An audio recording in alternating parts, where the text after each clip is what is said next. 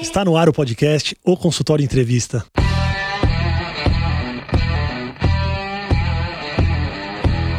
Bem-vindos, eu sou Daniel Kruglenski, médico, cirurgião do aparelho digestivo e vou entrevistar aqui especialistas em diversas áreas que vão nos ajudar a crescer na carreira, melhorar a conexão com os nossos pacientes e a se desenvolver na profissão.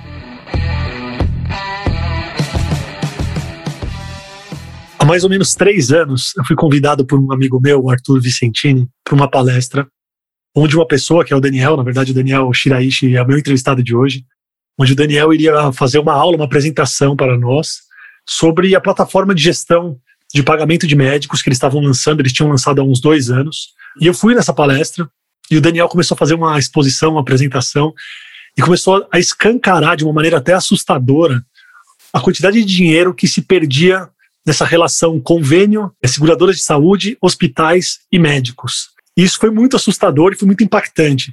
E de lá para cá, nesses últimos três anos, a gente fez várias reuniões, a gente almoçou junto algumas vezes, a gente discutiu muito o tema. A gente estava devendo, né? Eu tentei muitas vezes fazer com o Daniel essa entrevista e finalmente a gente conseguiu. Então eu queria te agradecer pela presença, agradecer pelo tempo. Dani, muito bem-vindo ao podcast. Daniel, prazer, obrigado. Prazer é meu de estar aqui. Obrigado pelo convite e vamos conversar, bater papo aí. Boa. Eu queria que você contasse para a gente um pouco do que você falou naquela palestra, que era essa exposição do cenário que acontece quando a gente precisa fazer uma gestão de pagamento que envolve muitas pessoas e como isso impacta diretamente nos médicos. Então, para contextualizar, por que, que eu comecei a mexer com isso? Né? Comecei a mexer para ajudar o meu irmão, que é médico, ginecologista obstetra, tinha saído de São Paulo, foi morar em Dourados, no Mato Grosso do Sul, e pegou todas as suas economias, todo o seu dinheiro, se mudou, foi para lá. Né? O sogro dele era radicado lá, eles eram de São Paulo, mas foram morar lá em Dourados, e quase voltou para São Paulo. Por quê? Que não recebia os seus honorários. então, tudo começou aí, né? Uma história familiar, né? uma, meio uma tragédia praticamente, né? E que dentro desse cenário, eu estava dentro dos hospitais, das operadoras, laboratórios, entendendo como é que funcionava toda a mecânica de faturamento, né, gerenciamento de honorários e tudo mais, mas sempre na ótica de quem paga, a fonte pagadora, no geral as operadoras, né, pagando os hospitais, pagando os médicos. E o que, que a gente percebeu? Que na saúde, de uma forma geral, os processos, as tecnologias, elas ainda são um pouco atrasadas, né? Tem muita coisa manual, muita coisa desorganizada ainda nos dias de hoje, as coisas estão mudando, né? Acho que a pandemia deu uma acelerada, mas ainda assim a gente tem muito processo manual, papel, e-mail, telefone, WhatsApp, secretária, esposa, cuidando aí da gestão das informações financeiras dos médicos principalmente. E o que a gente percebeu, eu acho que são duas questões importantes. Um ao lado da formação do médico. O médico é formado para cuidar do paciente. Ele não é formado para cuidar de informações financeiras, né, é, gestão financeira do seu consultório, das suas próprias finanças. E a gente entende que isso até é uma, de uma certa forma, é um, é um buraco que existe na formação do médico, que ele poderia, né, e, e no geral deveria ter um pouco desse conhecimento. E a gente começou a entender que, de um lado, tinha uma falta de conhecimento muito grande dos médicos, e do outro, uma falta de estrutura e uma operação muito deficiente na área da saúde para cuidar das informações financeiras, das transações de faturamento. Essas duas coisas combinadas geram um problema enorme para o médico. No final, ele trabalha muito, ao longo do tempo, o honorário está sendo espremido, né, o honorário do médico. Eu fiz uma pesquisa ano passado com 25 mil médicos no Brasil inteiro, lá na Associação Médica Brasileira. E, um dado assustador, 25% dos médicos responderam que as suas tabelas, seus honorários, são baseados em tabelas de 1990 e 1992. Então, além de ter um honorário que é baixo, você tem uma perda por falta de conhecimento, falta de informação e por deficiência nos processos, nas operações, nas transações de faturamento na saúde, que é um problema crônico estrutural para todo mundo. E o médico está envolvido nesse processo junto. Então, falta de conhecimento, problema operacional, deficiência nos processos, gera perda. 20, 30, às vezes 40% de perda no que o médico deveria receber. Isso foi um pouquinho do contexto que a gente conheceu. E é muito assustador, eu falar um pouco assustador, é muito assustador, Enquanto você foi falando, eu me veio uma sensação de impotência. E eu queria te perguntar sobre isso. Quando você fala de tabela de 1992, quando você se associa a um hospital para receber via hospital, ou mesmo uma seguradora de saúde, a sensação que fica para nós médicos é que isso é meio imposto para a gente. Ó, a tabela que a gente usa é essa tabela. A gente tem voz nisso? Tem como eu mudar isso? Como que você fez com o seu irmão em relação a isso? Então, a escolha no final é de cada um. Só que a gente entende que 95% dos médicos não entendem essas informações. Eles não sabem o que é uma tabela, como é que as coisas funcionam, como é que funcionam os contratos. No geral, uma coisa que eu ouvi muito, né, quando a gente se encontrou naquela palestra que a gente fez isso durante um ano no Brasil inteiro, eu ouvi muito o termo vaca louca. O médico se forma, sai da residência, principalmente cirurgião, começa a trabalhar, não sabe o que está recebendo, não sabe o que ele tem para receber, simplesmente trabalha. Ele vai se acostumando com o dinheiro que entra na conta. Se o dinheiro diminui, ele começa a trabalhar mais. Por isso que eu ouvi muito esse termo vaca louca. O que, que eu acredito? Eu acredito que uma vez que o médico tenha informação e ele saiba como é que é a regra do jogo, a gente brinca muito disso, né? Como é que você joga um jogo se você não sabe a regra do jogo? Vai perder. Vai pegar a bola na mão dentro da área é pênalti. Então, se você não souber como é que as coisas funcionam, de fato você vai ter uma limitação. Claro que não é uma coisa simples, né? Você negociar com uma operadora, um hospital, mas eu entendo que se você tiver informação, souber como as coisas funcionam, como é que é a regra do jogo, você no mínimo tem mais informação para tomar melhores decisões. Se você vai trabalhar num lugar que tem uma remuneração ruim, você pode ou não trabalhar com essa fonte pagadora. Agora, você pode negociar? Sim. Quando meu irmão começou a ter dados e ter informações, ele começou a perceber que a diferença entre né, uma cesariana num hospital para uma operadora era X. Dentro desse mesmo hospital, para uma outra operadora, era 3X. Por que, que, ele não pode sentar, discutir e falar, opa, mas por que eu não posso receber 3x para todas as operadoras? Ah, mas o que, que mudou? Informação, conhecimento e, no final, poder de escolha. Eu lembro bastante do Arthur falando, ele falou, cara, eu agradeço pra caramba vocês, por quê? Porque me trouxe um conhecimento que eu saindo lá do HC e tudo mais, ninguém nunca me ensinou. E no final, esse é o cenário para 95% ou mais dos médicos, né? Essas informações, elas não têm nenhum lugar. Não existe esse tipo de informação para ensinar como é que se organiza o seu faturamento, seus honorários. Então, eu acredito que muito o poder de escolha vem da informação. Você entender, entender como é que funciona, você tomar as melhores decisões. Eu acho que começa por aí. Não é uma coisa simples, mas é como né, eu que sou economista, eu posso escolher trabalhar numa empresa ou em outra. Uma empresa vai ganhar mais, vai ganhar menos. Acho que para o médico é a mesma coisa. Agora, as informações são complexas. Existe uma questão cultural também, e eu acho que isso é cultural e geracional. A minha geração e a geração mais velha, a gente cresceu com muita aceitação. Então as coisas nos eram impostas e a gente aceitava. Isso que você falou do montante no final do mês, independentemente de quanto você ganha por cada procedimento, é muito real. Eu lembro logo que eu me formei, que eu trabalhava vinculado a hospitais, assim, que eu não sabia quanto ganhava por cada procedimentinho. Era no final do mês, tinha lá mais ou menos e estava bom, entendeu? E, e realmente era uma questão de aceitação. E hoje existe uma geração muito mais questionadora de tudo. As informações, elas estão aí, né? Então hoje você consegue ter acesso às informações de uma maneira muito mais clara. Então, vocês que viajaram e viajam né, o Brasil, conversando com operadoras, com hospitais, com médicos, vocês sentem essa diferença de geração mesmo, de quando você vai conversar com pessoas mais velhas ou para quando você vai conversar com médicos mais novos, vocês sentem esse gap? Sim, é absurdo. É, a gente está para começar a dar aula agora em algumas universidades. O Loreto, por exemplo, já dá aula né, na USP lá de gestão, a gente vai dar uma aula, né, um curso de pós-graduação na Santa Casa, São Paulo, agora no segundo semestre.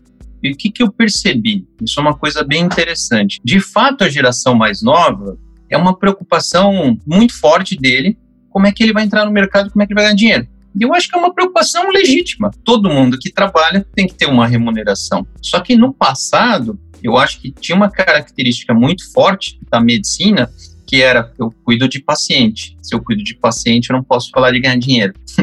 e eu acho que isso é uma coisa muito forte, tá? É, com certeza é, é, é uma geração diferente que está entrando no mercado agora. Antigamente a gente não tinha quase 400 universidades de medicina, com 25 mil caras se formando por ano. Então, isso com certeza mudou muito a estrutura né, de, de médicos no Brasil. E uma coisa que me surpreendeu bastante eu venho nesses últimos dois anos também trabalhando muito com a Associação Médica Brasileira e a Sociedade de Especialidade. E o que, que nós estamos ajudando lá? Levando esse conhecimento de remuneração, dando muita aula, muito curso, muita palestra e Dentro da própria MB, Daniel, acho que você nem sabe, a gente montou um grupo de trabalho de remuneração médica. Que legal. Que eu ajudo a coordenar todas as informações, tanto da saúde suplementar quanto do SUS também, cara. Então, o que, que a gente tem discutido muito lá? Ah, o honorário é ruim? De uma forma geral, ele é ruim. Mas será que a gente não precisa dar um primeiro passo? O que é ruim? Se é ruim e eu não ganho 30% do que é ruim. É muito ruim. Como é que você dá o passo 2 se você não dá o passo 1? Um? Ou seja, se eu não entendo o que eu ganho, se eu não recebo nem o que eu deveria receber, talvez a gente tenha começado simples, né, cara? Dá um passo, faz um bom diagnóstico, é médico, né? Tem que fazer uma boa anamnese, entender a situação para você dar um passo seguinte. Então, eu acho que tanto, né, estou falando MD, você falou, olha, tem a geração mais nova e a geração mais antiga. Mesmo a geração mais antiga está percebendo e cada vez mais entrando nessas questões que eu não estou falando necessariamente de ganhar mais, eu faço um contrato com alguém, seja um hospital, operadora. Se eu tenho um contrato, eu não deveria receber o que eu combinei com esse parceiro. No final do dia, é um parceiro do médico. Eu não deveria receber. Sim. Só que os acadêmicos residentes eles já estão com outra cabeça. O pessoal, talvez mais velho, e durante a jornada dele do médico, ele acaba entendendo e procurando entender sobre isso. O acadêmico residente, os caras já querem saber na largada, ele quer entrar no mercado como é que funciona esse negócio. Que esse negócio de glosa, o que, que é perda, tabela. Meu, os caras já sabem isso. E o que, que foi muito legal, conversando com essa turma, eles nos procuraram e estão pedindo ajuda para que esse tipo de conhecimento seja levado na graduação. E eu acho que faz todo sentido, eu acredito muito nisso. É um trabalho complexo, né, porque educação não é rápido, mas eu acho que a gente tem um propósito muito grande de organizar isso, de transparência nas relações. Então, acho que esse conhecimento é fundamental para a gente levar. Então, acho que tem a força dos dois lados, Daniel. Acho que tem o pessoal mais velho, mas procurando também levar esse conhecimento, entendendo o que é necessário, e o pessoal mais novo falando, cara, na largada eu quero já saber como é que a coisa funciona, e, e é um direito meu. E eu acredito nisso, é um direito mesmo, como qualquer outra profissão, né? Sim. Qual que é a diferença do médico, do, do bombeiro, do policial, do juiz? É igual, mesma coisa, é um direito. Né? Não é um privilégio, é um direito. E essa sensação, eu tinha, até quando me formei e comecei a trabalhar em hospitais melhores, a formação é tão baseada em você servir, servir, servir e não ser reconhecido por isso, até financeiramente, que quando eu comecei a ter uma certa, que eu vou chamar de luxo e mordomia, que nem era luxo e mordomia, por exemplo, eu precisava pedir um exame no HC, eu tinha que fazer todo um trabalho gigante para poder fazer uma tomografia para um paciente meu. Eu fazia esse trabalho, gigante. Aí chega no hospital particular, no hospital privado, você vira para enfermeiro, ó, oh, preciso de uma tomografia para esse paciente, não faz mais nada. Você se sente até mal, você fala, gente, tem uma coisa errada aqui. E não é, é seu direito. E você está focando a sua expertise no paciente, você não foca em processos. E eu queria trazer uma pergunta para você. Para quem não sabe, eu imagino que vocês devem estar imaginando isso enquanto vocês ouvem o Daniel, mas ele deve ter mexido em muito vespeiro aí, né? Então, assim, tem muita política. Onde tem muito dinheiro também tem muita política envolvida. Então, assim, não deve ter sido fácil e não deve ser fácil isso que vocês fazem hoje em dia. E eu queria que você me respondesse o seguinte: o quanto nessa história de perda de dinheiro, o quanto tem de má fé e o quanto tem de desorganização? Olha, de fato, eu acho que como qualquer coisa na vida, né? Sempre tem um lado de ineficiência e problemas e tem um lado às vezes de chamar de má fé, como você colocou. No final do dia, mexe com dinheiro, né? Sempre que mexe com dinheiro é complexo, mas por que, que eu acho que o vespeiro ele é tão grande? Porque a saúde ela é muito entrelaçada. As coisas elas são interconectadas. Então, por exemplo, a gente, além de fazer a parte de remuneração médica agora, a gente está fazendo bastante coisa com agendamento de cirurgia. Quando você faz um agendamento de cirurgia, por exemplo, no final ela vai gerar uma remuneração tanto para o hospital, um custo para a operadora e uma receita para o médico também, um honorário para o médico. Só que nesse processo, você tem muita coisa envolvida você tem a indústria farmacêutica, né? Você tem lá os vendedores de OPME, você tem a operadora que precisa reduzir o seu sinistro, você tem o hospital que precisa gerar sua receita e o médico gera também a sua receita. Quando você começa a mexer nisso, e uma coisa muito legal que a gente sempre ouviu, né? Quem que tem a caneta? O médico que tem a caneta na mão, né? Então ele é o indutor do processo. Só que uma coisa que é curiosa é que o médico que é o indutor do processo, numa conta hospitalar, Daniel, ele é só 10% do custo mas ele é indutor dos outros 90. Ele é o cara que induz todo o custo na saúde. Por isso que a gente acha que é muito legal trabalhar conectando o médico, porque se não tiver essa conexão correta, você não tem a visibilidade nas transações de forma correta. Perfeito. Quando você começa a olhar todo esse processo, como você olha o médico na entrada, na porta de entrada do processo, isso desencadeia todo um fluxo com todos os outros players envolvidos. Por isso que a coisa é complexa. Tudo começa no médico, o médico não tem informação, às vezes pode até ter má fé, mas honestamente o que a gente vê é que existe lá 95% de bagunça. Só que, como é tudo na bagunça, você assume que é sacanagem, que é má fé. Mas eu acho que é mais bagunça do que má fé. Só que é complicado, né? Às vezes você tem um cara que faz uma bobagem e aí no final todo mundo fala, ah, todo mundo faz bobagem, o que não é verdade. Assim como é, é na medicina, é no futebol, é esporte ou qualquer outra profissão, às vezes tem gente que vai pro lado ruim das coisas, mas o fato é, eu acho que na saúde, de uma forma geral, é mais ineficiência, mais bagunça mesmo, do que de fato uma fé. E como as coisas elas são muito entrelaçadas e interconectadas, é muito difícil você ver o que, que acontece. Eu sempre dou o exemplo de transação financeira. Eu trabalhei muitos anos em banco. Quando você usa um cartão, você passa 100 reais no estabelecimento. A maquininha vê 100 reais. A bandeira Visa Master vê 100 reais. O banco, o emissor, vê 100 reais e você, consumidor, você vai pagar os 100 reais. Tenta fazer essa lógica na saúde. Cadê os 100 reais que o paciente paga, que vai para a operadora? Onde está os 100 reais? Você não consegue saber para onde foi esses 100 reais. Então, a gente chama isso de assimetria de dados na saúde. Você não consegue enxergar as coisas. Então, você tem um contrato da operadora com o médico, contrato da operadora com o hospital, contrato do hospital com a operadora, mas o médico também faz coisas no particular com o paciente. Cadê os 100 reais? Cara, você não consegue achar os 100 reais. Não consegue.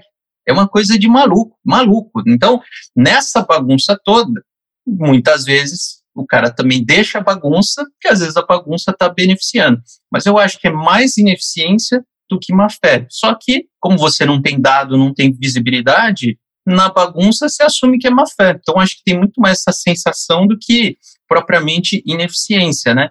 Eu acho que as coisas estão mudando. acho que esse lado de transparência nas relações na saúde, acho que elas estão bem fortes, assim, pelo menos os princípios, está todo mundo tentando melhorar um pouco dessa imagem, né? Ainda bem enxugar esse processo faz bem para todo mundo, né? Vocês têm visto isso quando vocês vão e assumem. E também uma pergunta em relação ao trabalho de vocês. Vocês conseguem trabalhar junto a todos esses players que você está me comentando? E como que funciona esse trabalho de vocês? Esse é um trabalho, assim, talvez uma das coisas mais difíceis do que a gente está fazendo, que é você mudar o status atual das coisas, sendo que você tem um avião voando. Você não está lá parando o avião, conserta o avião, reconstrói e coloca ele para voar. A gente não faz isso. As coisas elas estão andando, as coisas elas estão funcionando. O que a gente sempre coloca é: nós somos agnósticos, porque eu não sou nem quem paga, nem quem recebe. Então, o que, que a gente pode fazer? Como a gente tem uma boa experiência de processo, a gente olha as coisas de forma horizontal. Os processos e as estruturas na saúde são todas verticalizadas. Então, como é que funciona no hospital? Como é que funciona na operadora? Como é que funciona no consultório? E as coisas não se conversam a gente tem quebrado esse mindset, essa visão, e falando assim, cara, independente de quem eu sou, o processo tem que funcionar. Ele começa em algum lugar e termina num lugar. Então, vou dar o exemplo do agendamento de cirurgia. Ele começa no consultório, com a secretária, com o médico, ele vai para dentro do hospital, conversa com a operadora, que dispara também para a indústria, né, no caso, quando tem o OPME. Isso posto é aprovado, autorizado, o paciente vai lá e vai para dentro do hospital operar. Isso é uma lógica de um processo. Então, o que, que é muito difícil no nosso trabalho? É juntar todos esses pedaços. As pessoas, né, no geral, na saúde, não têm tanta maturidade assim de processo e de gestão. Então, quando você vai mudar as coisas e mudar as coisas que são complexas, todo mundo fica com medo, né?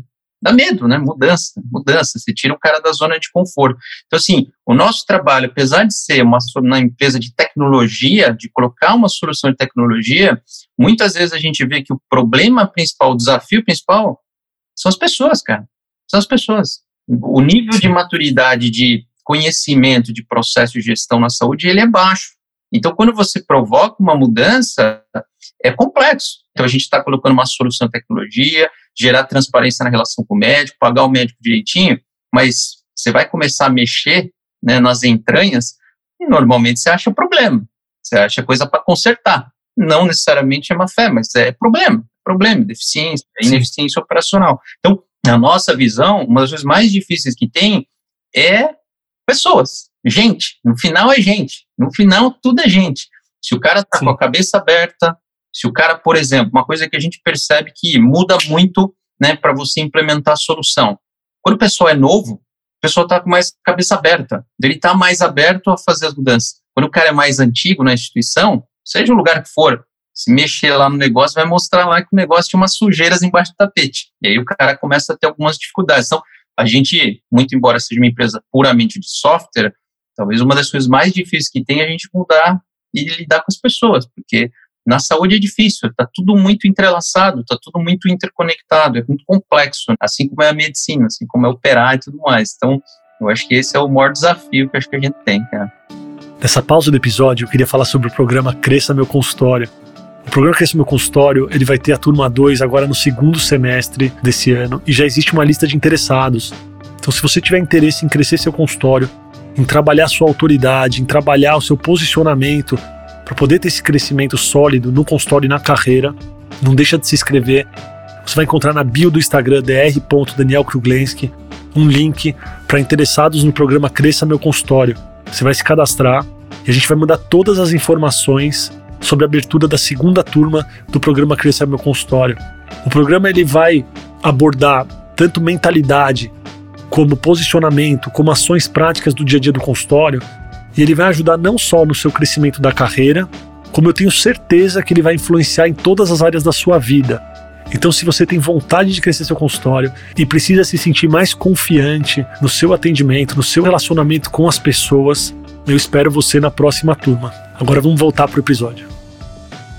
Daniel, falando diretamente para o médico, o médico está ouvindo a gente aqui, que atende um convênio no interior de São Paulo, ou no interior do Brasil, ou em qualquer lugar do Brasil. O médico está ouvindo a gente aqui, que não faz ideia se ele está deixando dinheiro na mesa, se ele ganha menos do que ele deveria ganhar. O médico está ouvindo a gente aqui, para onde ele tem que olhar amanhã, quando ele for receber aquele faturamento relacionado tanto à seguradora ou até ao próprio hospital, se ele tiver um vínculo para o hospital. Hum. Ele pode dar algum passo no sentido de entender o que está acontecendo com ele? Sim, é o que a gente sempre fala, né? O doutor Loreto sempre fala.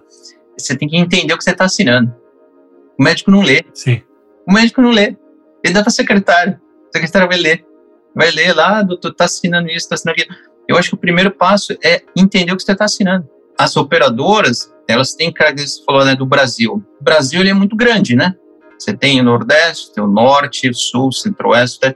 As coisas são muito diferentes. Acho que o primeiro passo é, se eu vou trabalhar nas operadoras ou me credenciar nas operadoras, as operadoras têm perfis. O que, que eu acho que o médico deveria entender e saber? Estou falando muito isso com o meu irmão agora, que ele está tentando mudar o perfil. Primeiro, acho que ele tem que definir qual que é o público-alvo que ele quer atender. Se você vai para operadoras mais premium, talvez você tenha um nível de atendimento diferente, você vai ter menos atendimento com uma remuneração maior. Ou você vai ter uma outra operadora com outro perfil, você vai ter mais atendimentos com ticket médio menor. Então, acho que a primeira coisa que o médico deveria entender é que lado que eu quero ir qual que é o meu público-alvo, qual que é o meu target, como é que eu quero trabalhar. Porque isso vai desdobrar em quem você vai escolher como parceiro, seja uma operadora, seja um hospital. Eu acho que o passo um, né, a gente tem até uma aula que a gente chama de marco zero. O que, que é o marco zero? É, como é que eu começo? Né? Como é que é o meu ponto de partida? Acho que a primeira coisa é saber como é que você quer trabalhar, de que jeito e qual o público-alvo. Dado isso, você vai escolher seus parceiros. Escolhendo seus parceiros, você tem que entender qual que é a regra do jogo, como é que você vai ser remunerado. Você tem que assinar, você tem que ler o contrato, você tem que saber. Ah, mas é complexo. É, ou você vai entender, ou você vai assinar, vai receber, e aí fica lá no modelo vaca louca que a gente falou, né? Vai trabalhando, o dinheiro vai entrando, se diminuir, você trabalha mais. Isso é um desgaste muito grande, né? Você sabe bem aí, nível de estresse, burnout e tal, é muito relacionado ao nível de trabalho e a imprevisibilidade financeira, né? Por isso que a gente está tão aí engajado em resolver esse problema, né? Tem que ter vocês para cuidar da gente, né? No final é isso. Eu tô vendo que tem que ter vocês para cuidar da gente. é uma troca, né? Ô Daniel, de ordem prática, como que vocês podem ajudar o consumidor final, na verdade o médico, né? Não o consumidor final, o médico. Então, assim, eu até não citei o nome, né? Chama Finex, a empresa, né? Que o Daniel é cofundador, junto com o Marcos Coloreto, junto com o Arthur Vicentini. Não sei se estou deixando de citar mais alguém, mas vocês atuam diretamente num consultório médico ou vocês só fazem esse ajuste de processos em hospitais, operadoras? Como que vocês trabalham? Então, a gente está olhando os dois lados. A gente está trabalhando no B2B, então olhando para hospital, operadoras, e a gente também está trabalhando no B2C. Hoje a nossa estratégia está mais focada no B2B, por quê?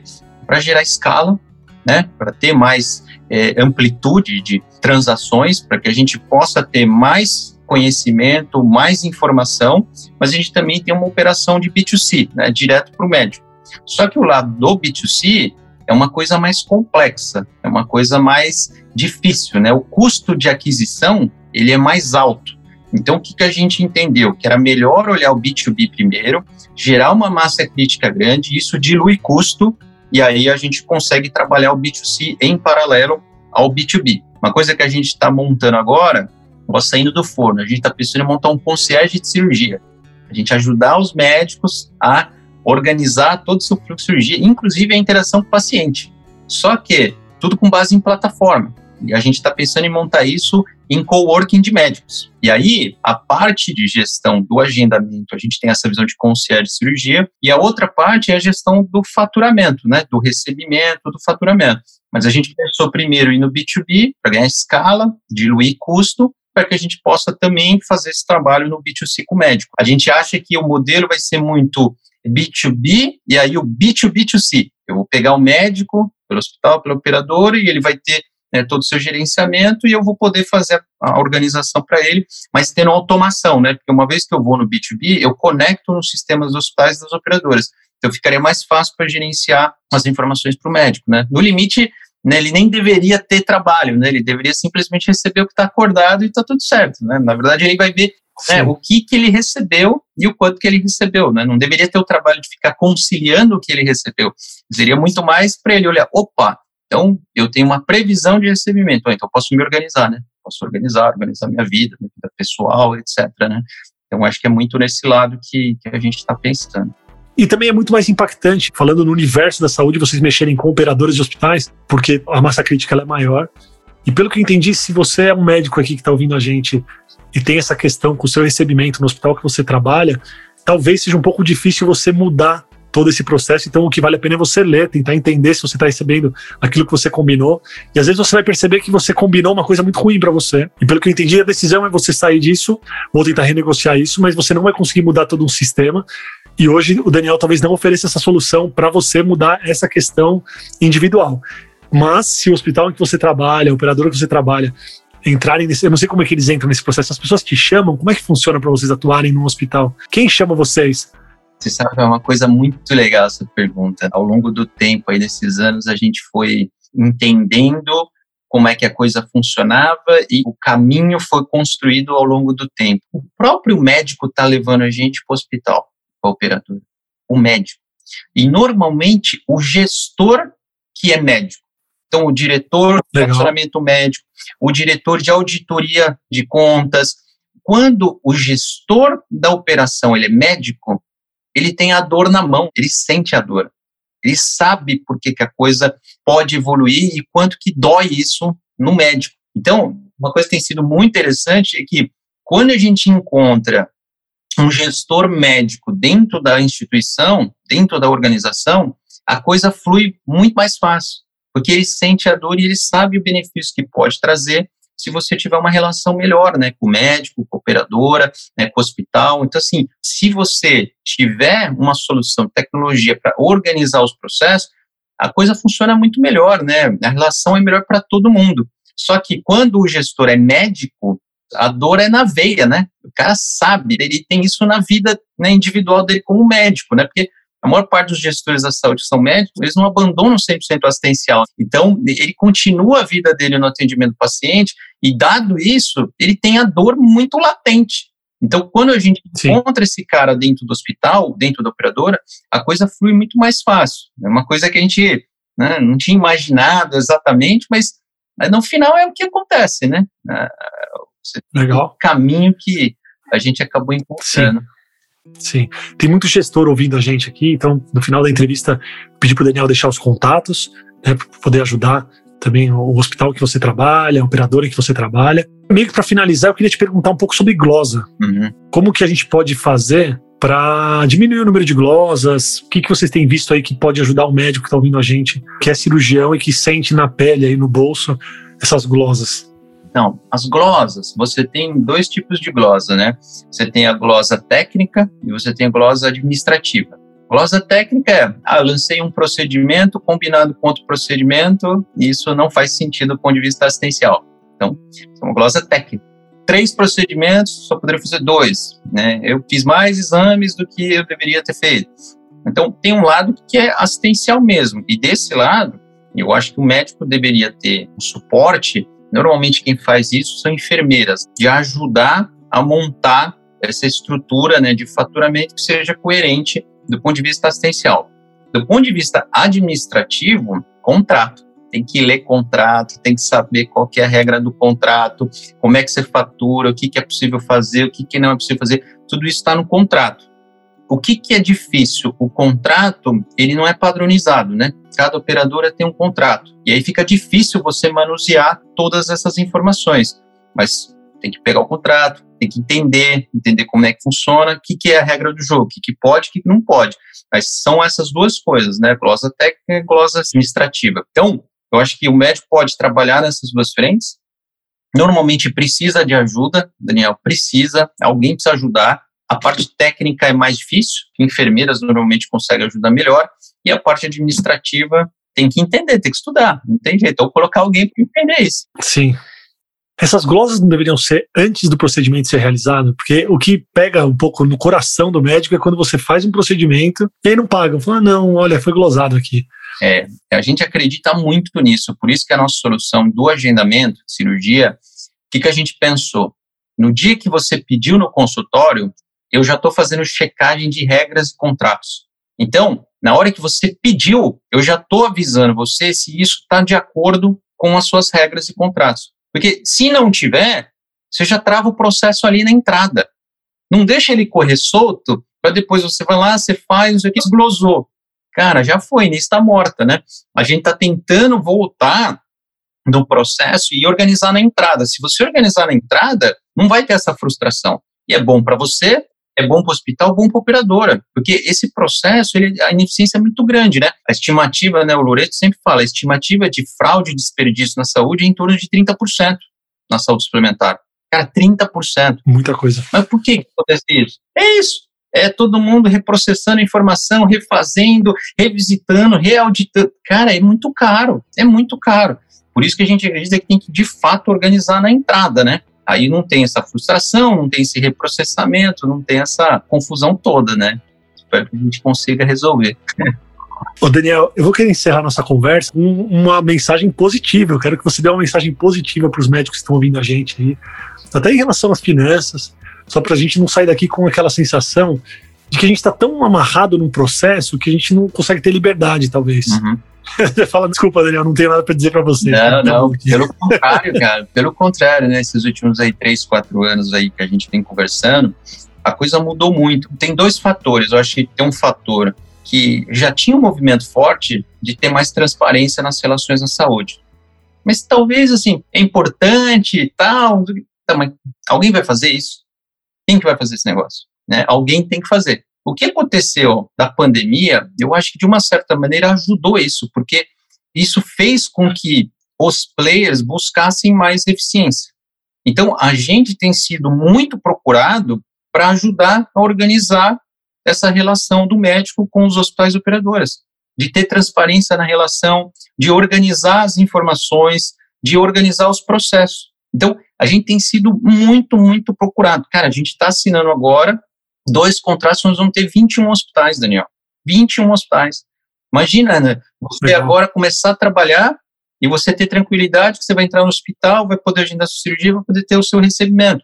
Né? Por quê? Porque eu acho que as coisas elas estão se organizando, né? A saúde está amadurecendo e está evoluindo. Uma outra coisa muito legal, a gente bolou um projeto ainda incipiente, é um pilotinho, mas que seria a Sociedade de Especialidade MB dá um selo de transparência de remuneração médica para as fontes pagadoras, para que o médico possa falar, opa, eu trabalho aqui, esse lugar paga direitinho. esse negócio, se funcionar de fato, você sabe como é difícil essas coisas funcionarem, é uma disrupção, né? É uma disrupção na relação. Sim, sim, sim, sim, sim, é muito bom. Então, eu acho que assim, tem muita coisa boa vindo. Parte é uma necessidade de mercado, uma evolução da área de saúde, e parte já era um movimento de ter mais transparência nas relações, porque isso é necessário para controlar os custos, para que a gente consiga ter um desfecho melhor para o paciente, e tudo passa pela transparência nas informações e nas relações. Se você não me der informação e se você também não entender as informações, como é que a gente vai ter um processo mais eficiente? Como é que a gente vai ter uma relação transparente? Não é possível. Então, eu acho que esse movimento é muito forte. Eu acho que as coisas estão mudando e o legal de ver é que as coisas estão mudando rápido agora. As coisas de fato estão mudando rápido.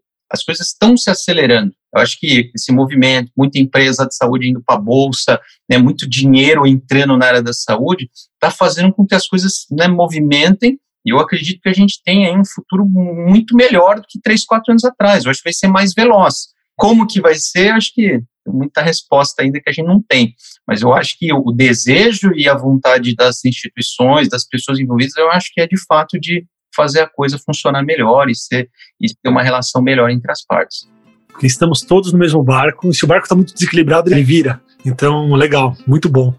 Quem quiser entrar em contato com vocês, onde que te encontra, Daniel? Onde encontra vocês da Finex? Então, tem o nosso site, né, finexapp.com.br. Pode mandar e-mail para mim direto, Daniel. E-mail daniel@finexapp.com.br. Esses são os nossos contatos. Pode entrar em contato com a gente. Daniel, muito obrigado. Foi muito boa a conversa. Gostei muito, aprendi bastante. Foi ótimo. Obrigado mesmo. Valeu, cara. Eu que agradeço. Obrigado, prazerzão estar aqui. Muito obrigado por ouvir o podcast. Se você gostou desse episódio, compartilha com os amigos e não esquece de clicar no botão seguir na sua plataforma favorita para você receber todas as novidades do podcast ou consultório. Até a semana que vem.